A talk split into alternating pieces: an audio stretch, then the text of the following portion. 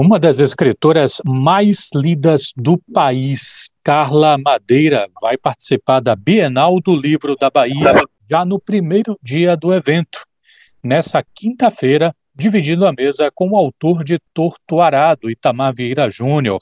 Mas quem quiser antecipar esse encontro com a autora, pode dar um pulo hoje na LDM do Shopping Bela Vista, às sete da noite, que Carla Madeira vai estar lá em uma sessão de autógrafos do romance A Natureza da Mordida.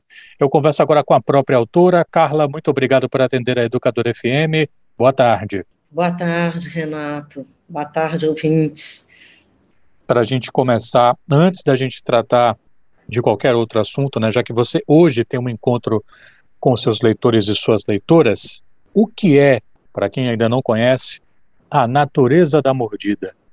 Então, Renata, A Natureza da Mordida é meu segundo romance. Eu publiquei primeira vez em 2018 pela editora Quixote. É, ele está esgotado já tem dois anos e eu estou relançando esse livro pela Record. As pessoas têm procurado muito, têm demonstrado muito interesse em ler, em conhecer, e não tinha relançado ainda porque eu lancei Véspera no, em novembro passado, e então eu priorizei terminar o romance, priorizei me envolver no lançamento de Véspera e adiei um pouco o relançamento da Natureza, porque eu queria fazer uma revisão no livro, fazer algumas alterações, e então eu deixei o lançamento para depois do lançamento, o relançamento para depois do lançamento de véspera, e é o que está acontecendo agora. Carla, eu lembro da jornalista daqui da Bahia, Malu Fontes, que participou de uma entrevista para que você deu à Metrópole, para o Mário Kertz. Uhum. Me lembro dela te perguntar se você já tinha sido contatada para tratar de adaptações do Tudo é Rio pela natureza digamos assim, magética que o livro tem, né? A gente sempre ouve essa, essa coisa, né? Um livro imagético, e aí vai dar cinema, né? E aí você falou na ocasião que já tinha rodado alguns contatos e tal. Curiosamente, eu tô lendo seu livro A Natureza da Mordida, eu tô no décimo encontro, quase a metade do livro, e a sensação que eu tenho não é de cinema, é de teatro.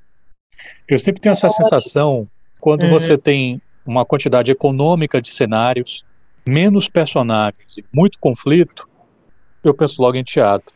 Queria saber se você vê isso e como é que foi essa concepção, né, de alguma, de alguma forma, que eu não sei se é a concepção do livro, que eu estou só na metade, do livro A Natureza da Mordida, Carla. Ai, Renato, legal você falar isso, porque faz, faz muito sentido, né?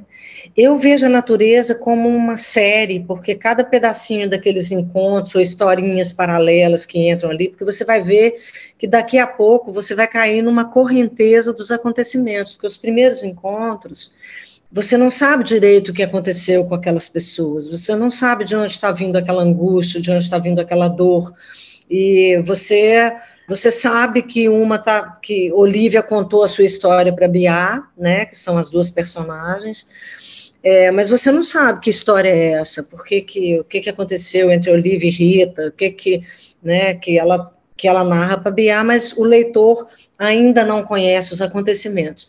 Daqui a pouco, lá para a página 100, você vai ser arrebatado pelos acontecimentos, vão as, as histórias vão ganhando as circunstâncias, aquela dor vai ganhando o sentido de por que, que aquelas mulheres estão vivendo um momento de, de uma forte empatia e, e uma troca, e por que, que essa amizade nasce, você vai começar a compreender porque existem situações emocionais paralelas nas histórias, não dos fatos, mas o sentimento de abandono, de perda, algumas questões ali que que provocam, né? Olivia até diz no início, né? Nossa amizade começou enquanto nos afogávamos. Então tem um pouco essa essa perspectiva. Então eu vejo muito como série, porque dá para você pegar cada historinha daquela e fazer. Não sei se você conhece uma série chamada This Is Us, se você acompanha essa série, se você já viu, mas ela tem uma coisa muito interessante de lidar com o passado, o presente, e essa coisa de ir lá na frente, voltar lá, lá atrás, pegar pequenas histórias de cada um e aprofundar. Eu vejo um pouco assim. Mas você me dizendo, eu acho que dá uma peça muito interessante trabalhar em cima desses encontros e colocar essas revelações ali a partir. Você vai ver os acontecimentos, tem muita coisa para acontecer, você não está nem na. Eu não tô, eu não tô nem na metade do livro ainda, viu, minha gente? Nem então, na metade. Fiquem tranquilos que a gente não está entregando muita coisa aqui, não. Não, não, não está Mas eu, de todo modo, Carla, eu não fui hábil em dar uma, uma chance aqui para o ouvinte entender o que, do, do que é que a gente está falando, né? Pessoal, a natureza da mordida é protagonizado por Bia, que é uma senhora psicanalista, né, idosa, é, um tanto delirante, né? Tem, ela está demenciando, é, ela está num processo de demenciação, né? Isso. E do outro lado a gente tem Olivia, né, que é uma jovem que vem de uma uma perda, assim, uma desilusão que ela sofreu, né? E as duas estão ali, como a própria Carla falou, estão trocando ali naquelas existências, uma se apoiando um pouco na outra. Eu quero destacar umas passagens aqui da Bia no livro, Carla. Aspas. Passei a vida querendo ter outras notícias. Acho até que lutei por elas no meu quintal. Agora estou cansada e principalmente velha. Enquanto a realidade está cada dia mais insuperável. Não tenho mais tempo para essa concretude. Não verei nada se resolver. Esse é um trecho. Vou para outra, uma frase mais à frente. A lucidez é uma jaula isso quem disse tá tudo é a personagem Bia, minha gente. Outra. Quem dera você pudesse me devolver a saúde e com ela a memória que tanto da saúde depende e que tanto a ela fere. Pois nada adoece mais do que lembrar. Mas ainda assim pode estar certa, não lembrar mata. Tem várias aqui passagens da Bia que me parecem, Carla, assim, como se fosse uma pessoa que nos seus momentos de lucidez, nos seus momentos de lucidez, é como se ela estivesse assim dizendo: Olha, eu estou com problemas tão insuportáveis, Olivia, que eu prefiro me ocupar dos seus. É disso que se trata? É um pouco disso que se trata. É, tem uma pergunta de fundo aí nessa história, que é o que, que uma psicanalista não pode esquecer, que enquanto ela não tiver esquecido, ela ainda é uma psicanalista. Essa é uma pergunta muito importante para essa história, porque vai acontecer um processo terapêutico. A Bia, mesmo diante de todas as suas questões, que é a demenciação, uma consciência da demenciação, de que ela está perdendo, uma consciência da finitude, uma consciência de que não há muito tempo para grandes movimentos e nem para revisar o passado. Ainda assim, ela consegue fazer um processo, um trabalho ali que vai ajudar a Olivia a lidar com o tempo que ela tem pela frente, né? Porque Olivia é uma jovem. Então, assim, é, existe um processo terapêutico, de um, um, quase que um trabalho psicanalítico ali nesses encontros, que é um movimento que não é só de Bia com Olivia, de Olivia também com Bia, ou seja, Olivia é um certo oásis para brilhar, porque dá a ela é, envolvimento com a capacidade de permanecer é, psicanalista, permanecer capaz de escutar e, e realizar ali uma, uma, um processo de encaminhamento, de cura de, né, com Olivia. Pessoal, estou conversando com Carla Madeira, ela vai participar da Bienal do Livro aqui na Bahia, já no primeiro dia, quinta-feira. Ela vai estar numa mesa mediada pela Josélia Aguiar e ao lado dela, Itamar Vieira Júnior, autor de Torto Arado. O nome da mesa de vocês, eu queria entrar um pouquinho nesse assunto, é No Coração dos Leitores. Pessoal, a lista de autores brasileiros mais vendidos, segundo a Nielsen Publish News, vem trazendo há meses esses dois. Né? Normalmente Itamar lá em primeiro por Torto Arado e logo depois Carla Madeira com Tudo é Rio. Agora em outubro que eles ficaram em segundo e terceiro, mas normalmente é primeiro e segundo só dá eles. O que, que você acha que explica esse sucesso de Tudo é Rio? Eu sei que é uma pergunta meio complicada para se fazer para a própria autora, né? Mas talvez seja pergunta para se fazer para o editor, mas Eu estou falando com a autora, o que é que ela tem a dizer? Olha, eu acho que o livro é, ele tem uma ressonância forte no leitor. A gente até falou já um pouquinho disso, né, Renato? Assim, o livro acontece no leitor. E, e eu acho que acontece porque está tocando em territórios que já estão aí, né, em questões que estão, de uma certa forma, provocando as pessoas, né, por isso tem aderência. São questões que estão na pauta, né, das pessoas, estão a questão da sexualidade, a questão da religiosidade, a questão da violência de gênero. Eu acho que tem uma série de questões em Tudo é Rio e também em Torturado, é, que também são é, interessantes, que é perceber um Brasil que é, não é esse Brasil é, do eixo Rio-São Paulo, esse Brasil urbano, né, assim, é um, é um Brasil profundo, né, que a gente chama, assim, é, então, e que mostra questões muito, muito é, arraigadas, muito profundas, né, então eu fico arriscando nesse caminho, assim, acho que as coisas estão, um, um fato inegável é a aderência dos livros no leitor, né, então o leitor está tendo aderência, está está é, tá fazendo sentido, está né? Tá provocando envolvimento, está tá, tá mexendo com questões que são significativas, senão o livro não teria essa, não, não seria adotado dessa, da forma como vem sendo, né? Eu acho que é um pouco por aí. Carla, é, eu estive na Flipelô, a festa literária do Pelourinho, semana passada, mediando uma mesa, e um dos temas que se impôs é, para a gente foi isso que se chama de literatura feminina, que você, obviamente, várias vezes teve que tratar desse assunto em entrevistas. Eu vou pedir desculpas porque eu também vou falar disso. É, mas o que é que acontece?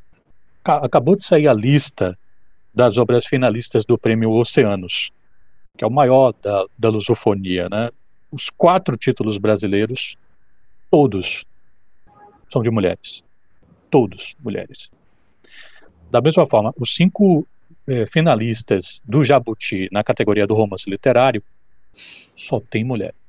Quando esses finalistas eram 10, porque agora estamos na segunda etapa, né, que reduz é. os finalistas para 5, mas quando ele estava em 10, lá para outubro, a escritora Bruna Maia eh, escreveu a propósito desse assunto e ela apontava, ela disse o seguinte: parem de falar sobre literatura feminina botou entre aspas, parem de falar sobre, aspas, literatura feminina. Chamem homens para falar como é ser homem, porque eles precisam discutir isso.